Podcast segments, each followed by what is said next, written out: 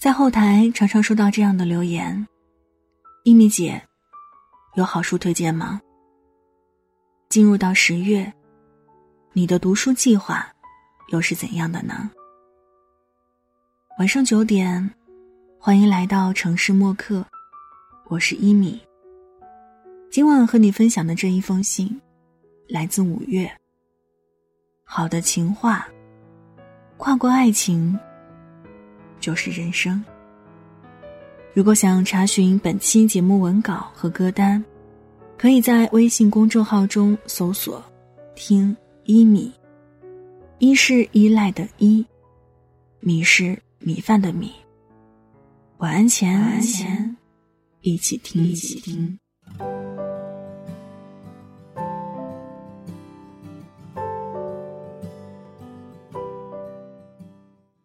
我自己也不懂得我自己，可是我要你懂得我。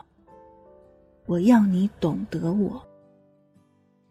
跟你在一起，我就喜欢做各种的傻事儿。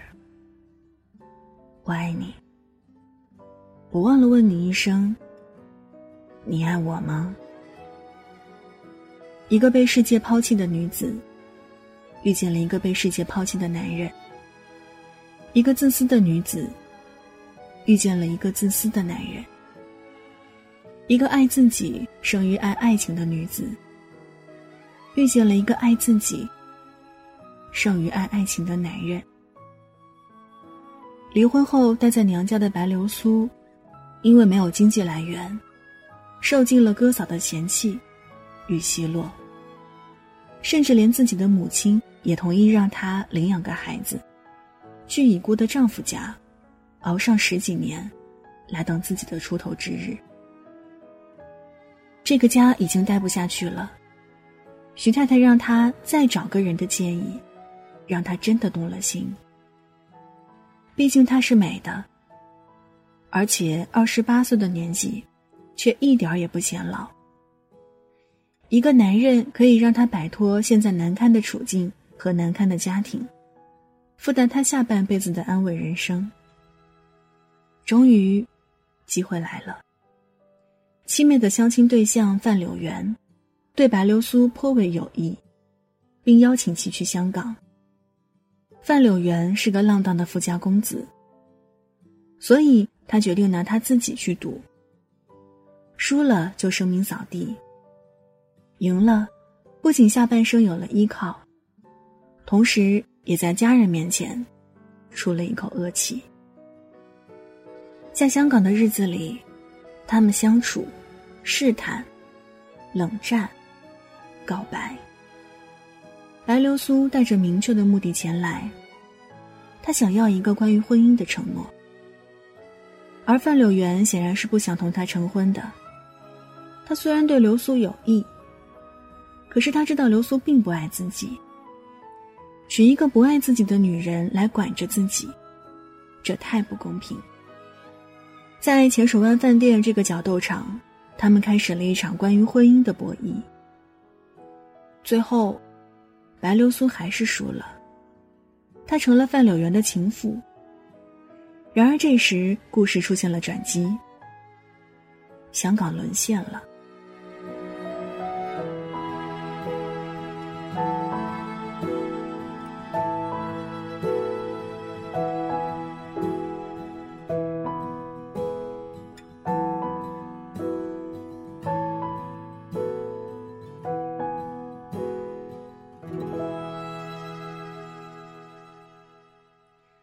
白流苏和范柳园在炮火纷争的环境中相依为命。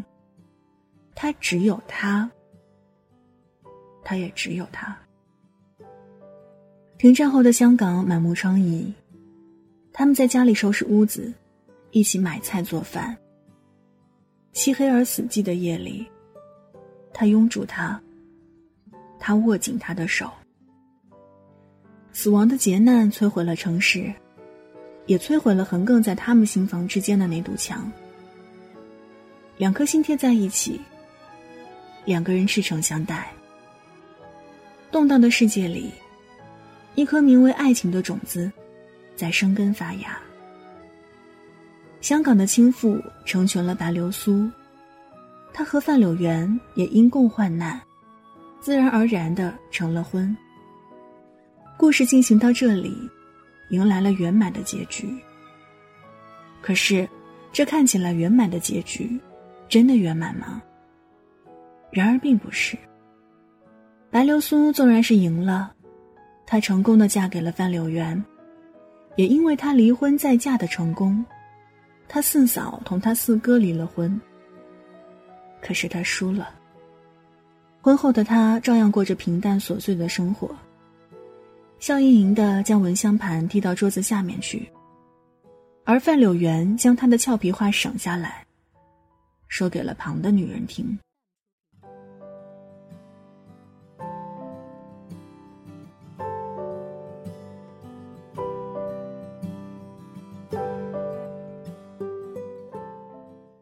一旦回归日常的生活，他们便又变回了之前的样子。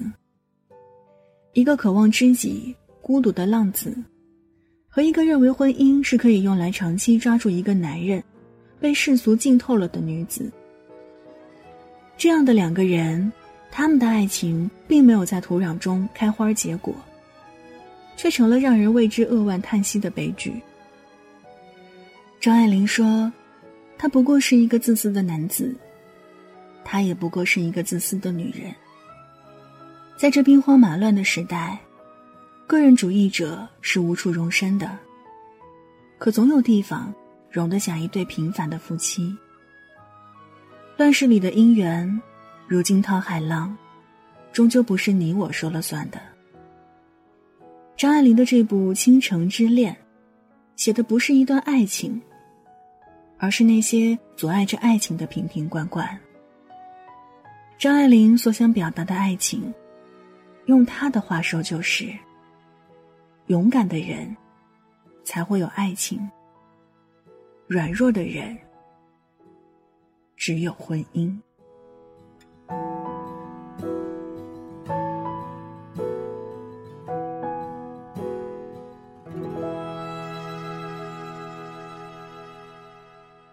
勇敢是生活中的英雄主义，能在认清生活真相之后，依旧热爱着生活。舍伍德·安德森曾说：“要勇敢的面对生活，跳出社会对性别所安排好的角色，勇敢的作为一个人而活，而不仅仅是男人或者女人。”我想，谢丽尔·桑德伯格就是如此。她是 Facebook 的首席运营官，被美国媒体誉为硅谷最有影响力女人。她是天之骄子。曾是谷歌的副总裁，年薪数千万美元。谢丽尔认为，一个成功的女性背后，一定有一位支持她的伴侣。谢丽尔一再拿自己的丈夫硅谷企业家戴夫作为例证。他们之间的爱和互相支持，一度让人非常羡慕。然而，完美的这一切，在二零一五年，丈夫突发心脏病。意外离世而被打碎，谢丽尔陷入了深深的悲伤之中，甚至一度无法走出来。曾经都是最优选项的谢丽尔，被迫面对人生中的次优选择。他在创伤恢复期间创作了另一种选择。谢丽尔将自己的故事分享给世人，还真诚的采访了大量曾遭受不可知重创的对象。谢丽尔希望我们明白的是，当逆境发生之后，我们该如何面对？现实生活中，一个肩负事业与家庭的女人，又该如何走这一步？谢丽尔在书中给了我们向前的勇气，你也会找到自己的答案。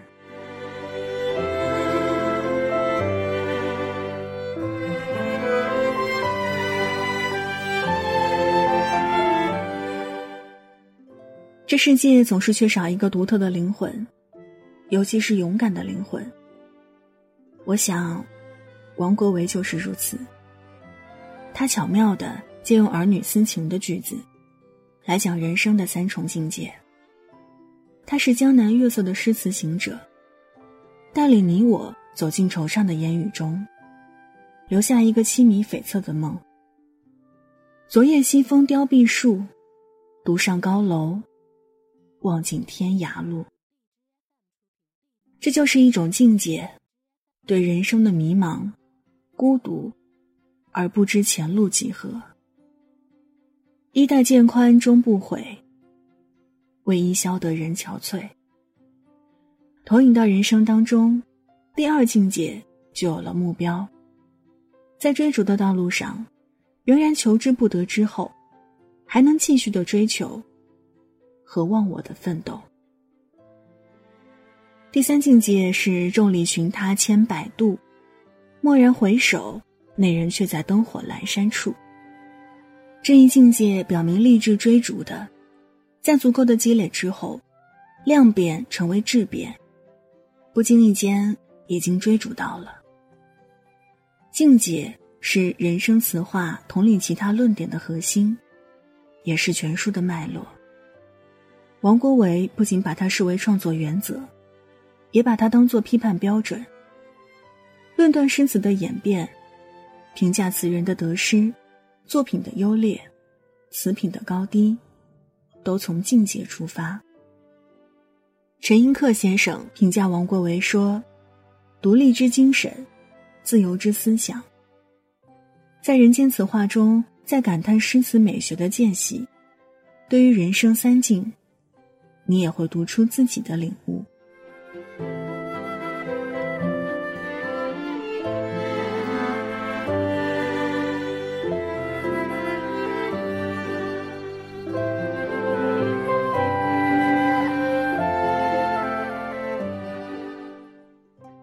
青春的可贵，并不是那些年轻时光，而是那颗盈满了勇敢和热情的心。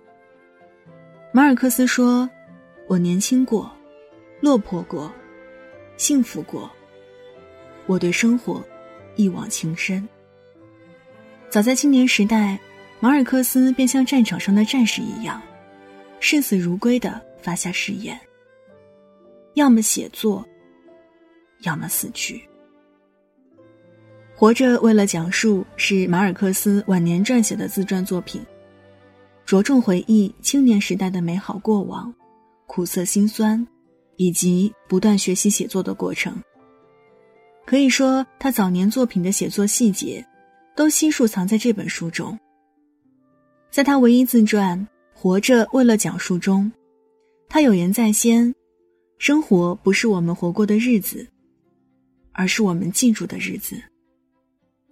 我们为了讲述而在记忆中重现的日子。在书中，马尔克斯讲述了人生中的难忘事件。重要时刻的故事，也有对他所珍惜的家人和朋友的回忆。外祖母神奇的鬼怪世界，外祖父的战争故事，挥之不去的老宅记忆，求学经历中的奇遇与机遇，启发并滋养过他的记者生涯。活着为了讲述是一部几近完美的传记。他唯一的遗憾，在于他尚未及完成。他会回来，因为离开的不得已，所以更有了要回来的必然和渴望。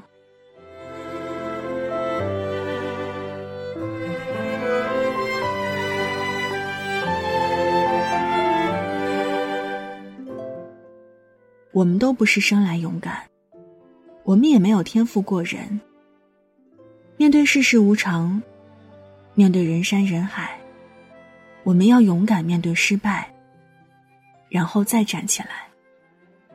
林肯曾说：“我们关心的，不是你是否失败了，而是你对失败能否无怨。”有一种人从不惧怕面对失败，反而是失败为学习的途径。他们不会否认过失、推诿责任和想方设法脱身。而会把失败作为样本深入研究，从而获得成功的策略。他们就是黑匣子思想者们。为了让黑匣子思维成为应对失败的正确态度，马修·萨伊德在《黑匣子思维》中提出了几个具体的操作方法：重复试错、随机对照试验、边际收益、成长型思维模式。我们如何更理性的犯错？书中会告诉你走向成功的方法。勇敢是我们活着的方式，我们是应该勇敢的活着，但勇敢本身不是目的，活着才是目的。怎样才算勇敢？我们勇敢是为了什么？我们为什么要勇敢？你想以怎样的姿态存在在这个世界上？每一颗善良的、温柔的。体贴的、敏感的心，用心感受生活，勇敢生活，才是真的岁月静好。光透进来，把梦刷牌，舍不得你会醒过来，不要现在，走也走。好了，文字就分享到这儿。今晚和你分享的这一封信，来自五月。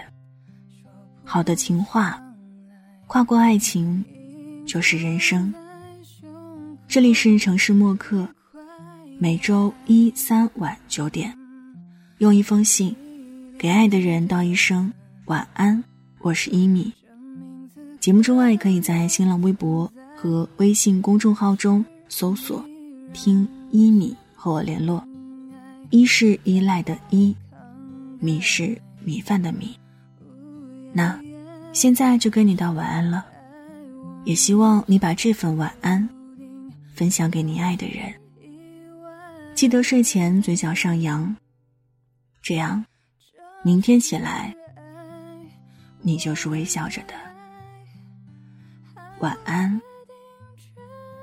好梦香甜。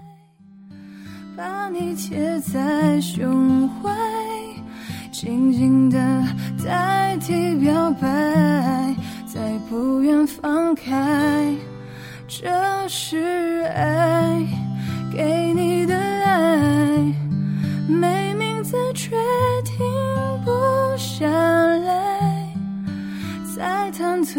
忑里期待，却也总想到未来是你，我。才明白，这就是爱。晚上十点，赶回家的最后一班地铁，坐空无一人的公交，寄没有地址的信，拆自己给自己买的礼物，化没有人欣赏的妆。我们在白昼扮演别人，却想夜晚要一个拥抱留念。城市墨客，用一封信找回被遗忘的曾经。